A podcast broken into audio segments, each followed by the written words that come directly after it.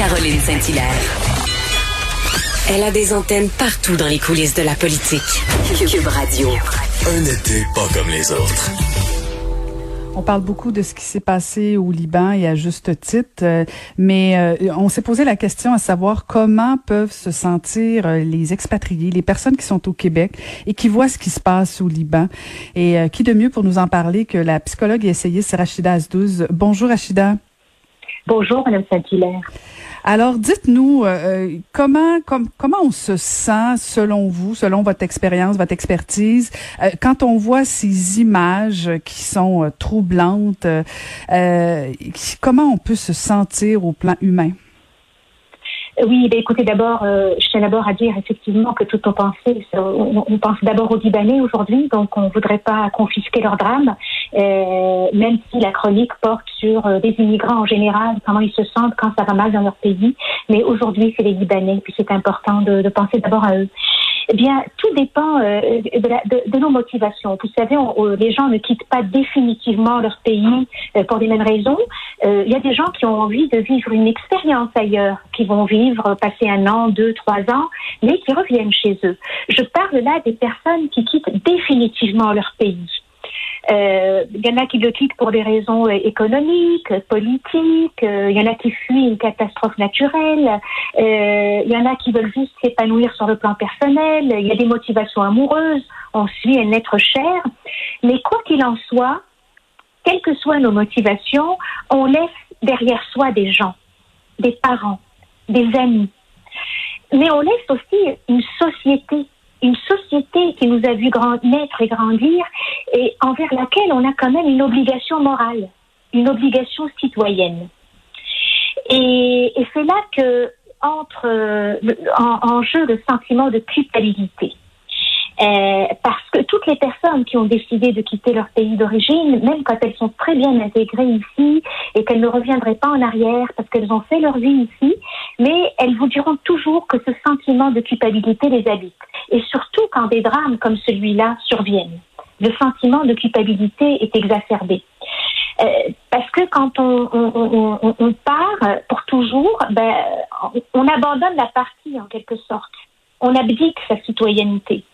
Euh, on dit, euh, moi je choisis de vivre ma vie d'abord, je me choisis d'abord en tant que personne et je m'engagerai comme citoyenne ailleurs où j'aiderai mon pays, mais de loin. Alors quand une crise comme euh, comme celle qui a été, c'est pas seulement hier, hein, hier c'est le drame de plus, mais vous savez que le Liban est plongé dans une crise depuis politique depuis le mois d'octobre. Mhm. Euh, j'y étais d'ailleurs, j'étais en mission au Liban au mois d'octobre et nous avons quitté de toute urgence parce que les événements euh, euh, ont éclaté. Alors quand, quand une crise éclate, surtout quand on a laissé de la famille là-bas, soit cette culpabilité est tellement grande, tellement insupportable, qu'il y a des gens qui, en immigrant, décident de rompre les liens ils disent bon moi je suis plus là-bas, ça sert plus à rien, ma vie est ici maintenant et je vais m'engager ici et je vais me rendre utile ici. il y a des gens qui font ce choix-là, euh, pas par égoïsme, mais parce que euh, la culpabilité est trop insupportable. Soit, et c'est la, la majorité des gens, on se trouve des dérivatifs. On va par exemple militer en faveur du droit d'asile, contre les discriminations, euh, c'est pas pour rien que beaucoup de personnes issues de la discrimination se retrouvent parmi se retrouvent parmi les militants euh, euh pour euh, l'ouverture des frontières. C'est pas parce que ces gens-là sont restés communautaristes et qu'ils veulent pas euh, s'intéresser aux questions citoyennes plus larges, des autres autres que des questions d'immigration. C'est parce que pour elles c'est un dérivatif je suis partie, je vous ai quitté, je vous ai abandonné, mais là-bas, je continue quand même à militer et à, penser à vous. Euh, je ne suis plus chez vous, mais je suis encore avec vous. C'est ça que ça veut dire.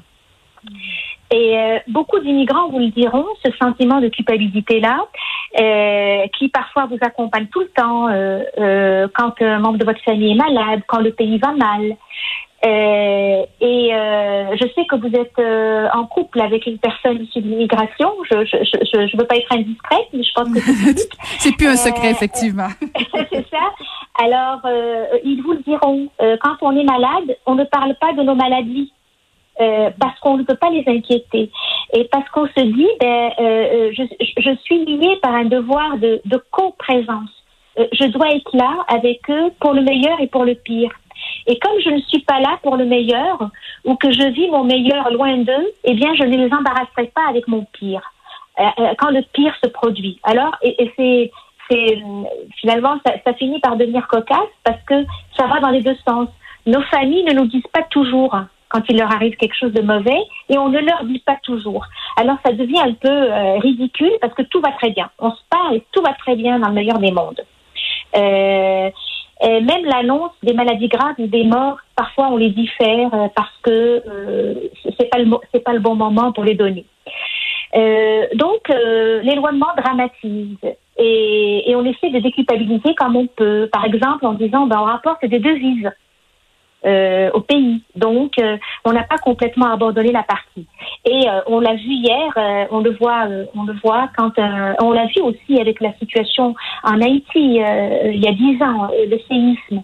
une situation comme celle-là ravive la culpabilité, mais donne aussi la possibilité de dire, vous voyez, on est parti, mais vous voyez, là, on est utile. Parce que de là où on est, on peut mobiliser les gens pour vous aider.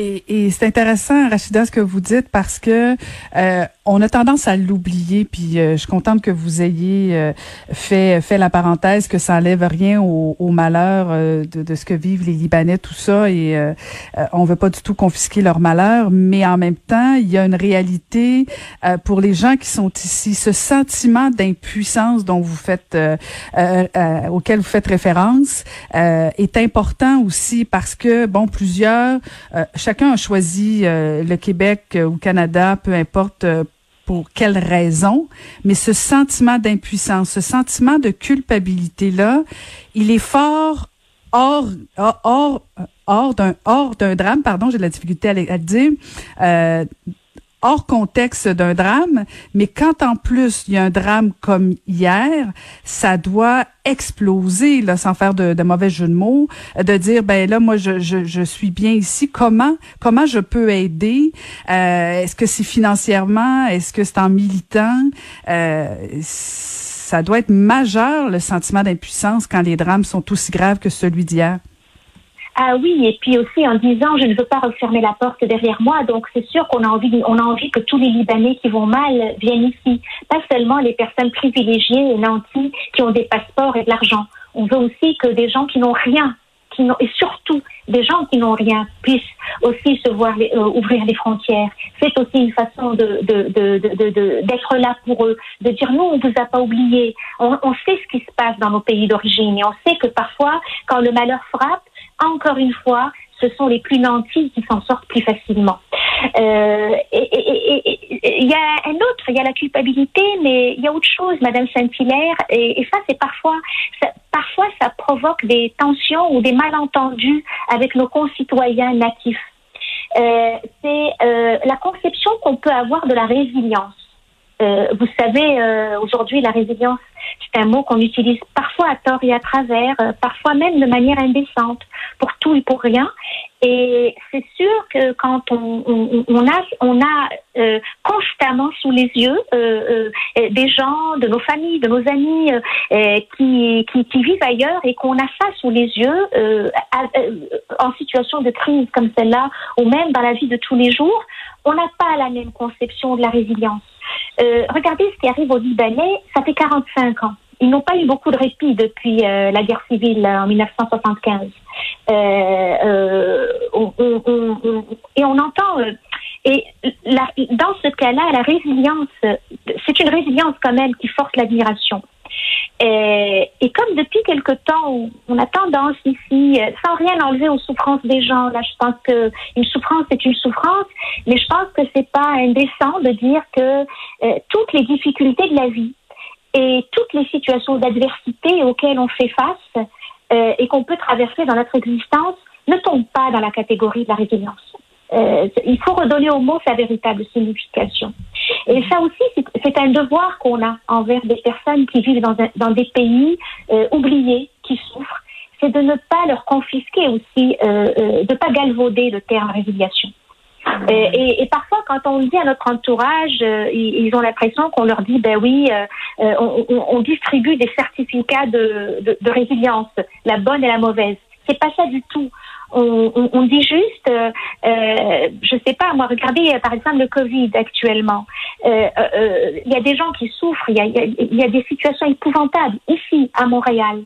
Mais quand on, on, on compare à ailleurs, ben ailleurs ils n'ont même pas l'aide gouvernementale. Et quand on dit une famille de cinq enfants enfermés dans un quatre et demi à Montréal, sans, sans climatisation, c'est affreux, c'est horrible. On ne devrait pas avoir ça dans un pays riche. Mais on sait que dans certains pays, c'est à 12, 13 ou 14 qui sont enfermés dans un quatrième.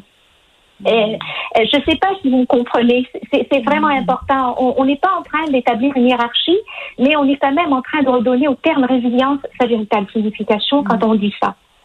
Euh, une, une, une, euh, une, drague lourde ou une, une, blague de mauvais goût dans un bar, c'est inacceptable. C'est une agression sexuelle. Mais c'est pas un viol de guerre. C'est juste ça que ces personnes-là disent quand elles vous disent attention à l'usage, euh, l'usage peut-être frivole du mot résilience. Et mm. quand on, vous savez, euh, le, le, le, dramaturge Wajdi Mouawad l'a dit il y a quelques années, et il s'est fait attaquer par des chroniqueurs qui lui ont dit ah il nous fait la morale, il n'arrête pas de nous dire que nous on ne sait pas ce que c'est que la souffrance, on ne sait pas ce que c'est que les drames, mais pas du tout. Wajdi Mouawad est un enfant de la guerre, et au moment où il a dit ça, euh, ça, se passait très mal au Liban et il ne faisait que exercer ce devoir moral euh, envers ses, citoyens d'origine, de nous rappeler à nous, euh, dans notre confort relatif, parce que tout le monde n'est pas confortable, on en a tous autour de nous des gens qui souffrent ici, de pauvreté, de misère, de problèmes de santé mentale, mais il a juste voulu nous dire, coucou, n'oubliez pas qu'il y a des gens dont c'est le quotidien et en majorité. Euh, donc, il y a ça aussi. Euh, et, et, et, et c'est important. Donc, la résilience, la culpabilité. Mais je pense que, parce que je voudrais quand même finir aussi sur une note positive, mais aussi sur une note honnête. Ce qui est fascinant, euh, quand une situation comme celle-là se produit, vous savez, on parle beaucoup de racisme en ce moment au Québec, on parle beaucoup de, de, de discrimination, mais le Québec, les Québécois sont à leur meilleur dans des situations comme celle-là. Hier, il fallait circuler sur les réseaux sociaux euh, pour voir à quel point l'empathie la, euh, dominait, l'empathie, la solidarité. Les gens disaient où est-ce qu'on peut donner, euh, à qui on peut s'adresser? Bien sûr, il y a des, il y a des remarques abjectes, mais euh, on a vu beaucoup, beaucoup, beaucoup. Je ne sais pas si vous avez circulé hier sur les réseaux sociaux, mais beaucoup de gens, exactement comme en Haïti euh, au moment du séisme, euh, beaucoup de gens offraient, offraient leur aide. Et, ça, ça fait chaud au cœur parce que c'est aussi ça le Québec. Ce sont d'abord des gens qui ont connu les affres de la misère et de la grande noirceur. Et quand ils ont face à eux une situation horrible, eh ben, ça ravive aussi leur propre souffrance passée et ils sont dans une, euh, dans une, plus dans la posture de la main tendue que le dos tourné. Nonobstant toutes les, euh, toutes les, tous les cas de personnes qui veulent qu'on ferme les frontières. je pense que c'est important de se le rappeler, ça aussi. Vous avez tout à fait raison et je reconnais bien la psychologue euh, qui euh, fait une conclusion sur une note positive, euh, mais vous avez tout à fait raison. Hier, on a vu du beau chez les Québécois pendant que nos cousins, nos amis libanais vivaient une situation absolument tragique. Merci infiniment encore une fois, Rachida, de nous avoir parlé ce matin. Merci à vous, puis une pensée vraiment très chaleureuse à tous nos amis libanais, puis on est là. On est là, on va faire ce qu'on peut, mais on est là. Tout à fait, je joins ma voix à la vôtre. Merci beaucoup, Rachida Azdouz. Merci à vous.